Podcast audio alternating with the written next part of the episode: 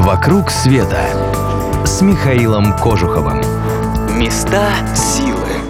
Вы слушаете радио Монте-Карло. С вами Михаил Кожухов. Здравствуйте. Хочу рассказать вам сегодня об одном старом доме. Ну, ладно, не доме, дворце, но очень старом. Он называется Дворец Колонна.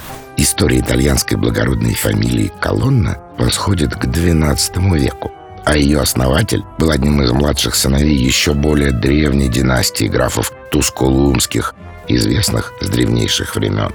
Семейство возводит свое происхождение к древнеримскому роду Юлиев, вплоть до мифического троянца Инея. Колонна не только древняя, но и знаменитая семья. Этот дом породил множество полководцев и поэтов, кардиналов и святых, и даже одного папу римского. Кстати, на его гербе изображено именно то, о чем вы подумали. Колонна, а точнее, знаменитая колонна Трояна.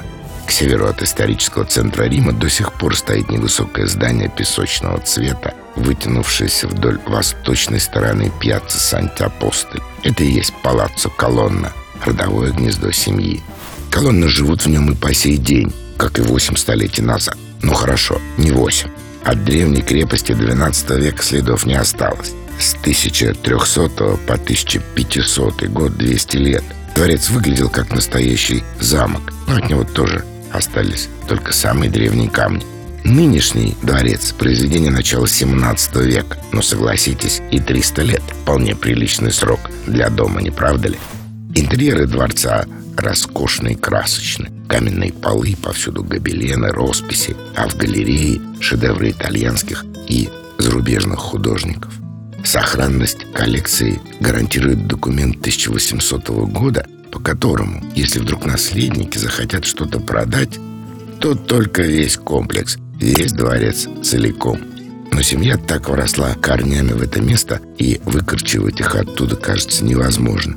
Здесь, пользуясь словами великого Гоголя, каждый стул кричит «Я тоже колонна». Бродя по дворцу, трудно удержаться от зависти. Но нет, не к роскоши или красоте, а к тому особому чувству, с которым его хозяева относятся к дому.